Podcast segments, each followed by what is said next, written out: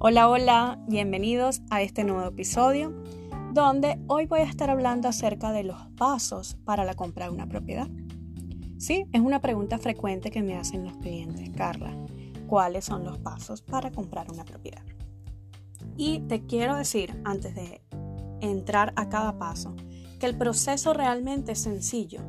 Si tienes la asesoría correcta, y siempre lo digo, si tienes a un agente de confianza y que te lleve de la mano con cada paso, esto será pan comido. De lo contrario, vas a escuchar esas experiencias de personas que dicen es un proceso complicado, es un proceso difícil, o te piden muchas cosas, o qué estrés, y no es así. Créeme que no es así. Es un proceso que queremos disfrutar. Así que vamos juntitos de la mano a cada uno de estos pasos. Paso número uno ¿Cuál es el primer paso que necesitamos? Es obtener una precalificación de tu crédito. Si tu compra va a ser con financiamiento, lo primero que necesitas es saber hasta qué monto el banco puede prestarte. No queremos salir a buscar propiedades sin tener eso. ¿Por qué? Quizás te pueda estar mostrando propiedades que no se adapten a ese presupuesto. A lo mejor tú piensas que el banco te puede prestar solamente 200 mil y quizás cuando aplicas con el banco te lleves la sorpresa de que te presten 400. Así que puedes adquirir una propiedad mucho mejor, pero queremos hacer esa búsqueda de propiedad basado en la realidad.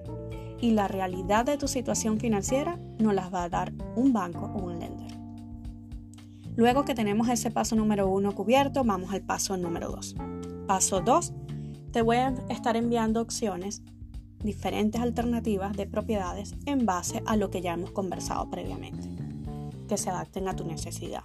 Por ejemplo, me interesa una casa de tres habitaciones, de dos baños, que tenga buen patio, que la cocina esté remodelada, o por el contrario, quieres un apartamento de dos habitaciones. Te voy a estar enviando las opciones en base a nuestra conversación previa. Una vez que te envíe esas opciones, entonces puedes seleccionar alguna que quizás quieras mirar en físico vamos a ir a hacer ese showing, vamos a ir a ver esa propiedad y luego que selecciones la propiedad con la que realmente quieres seguir el proceso, vamos a colocar la oferta. Entonces el paso número 2 es showing, selección de propiedad y oferta, para resumirlo allí en un solo paso. ¿Cuál es el paso número 3?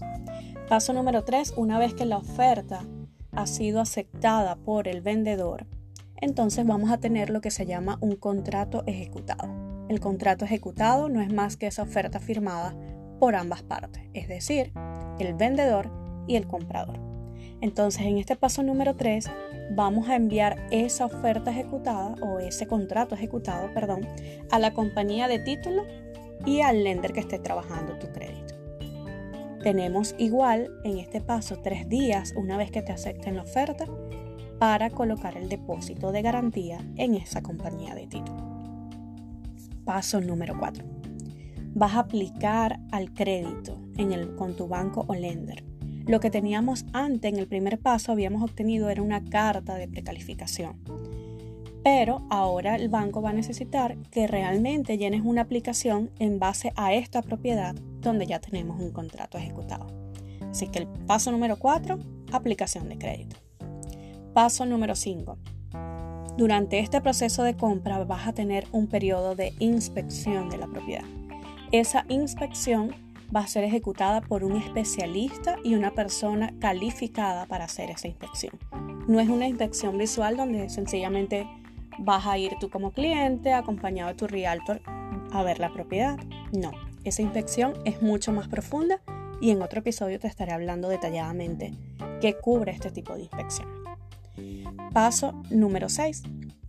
Vamos a continuar con el proceso del préstamo. El banco va a ir trabajando tu expediente para revisar que todo esté bien. Te van a ir solicitando quizás algunos documentos que hagan falta para respaldar. Sobre todo, el banco revisa mucho lo que es eh, tu fuente de ingreso, tus trabajos anteriores, todo el historial de sus trabajos. Y una vez que el banco nos da entonces la aprobación final, llegamos al paso número 7, mi número favorito, el día del cierre, ese día donde finalmente vas a firmar tu propiedad, el título de tu propiedad. y te entregamos las llaves. Así que espero que esto te haya servido como para tener una noción de cómo funciona realmente la compra de una propiedad. Te resumo nuevamente los siete pasos. 1. Precalificación de crédito. 2. Showing, colocación de oferta y aceptación de la oferta. 3. Documentos a la compañía de título y al lender y colocación del depósito en una cuenta escrow. 4. Aplicación del crédito con tu banco. 5. Inspección de la propiedad. 6 va a continuar el banco el proceso del préstamo y va a ser lo que llamamos el appraisal, el avalúo de la propiedad. Y siete, finalmente, el día del cierre. Espero que te haya gustado esta información, que es una información básica, que es una información que pocos agentes le explican a sus clientes cómo funciona y ojalá puedas compartirla con alguien que realmente lo necesite.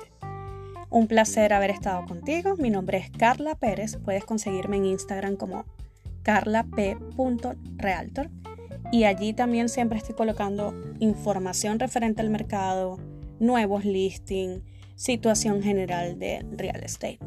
Así que seguimos en contacto y gracias por haberte quedado acá.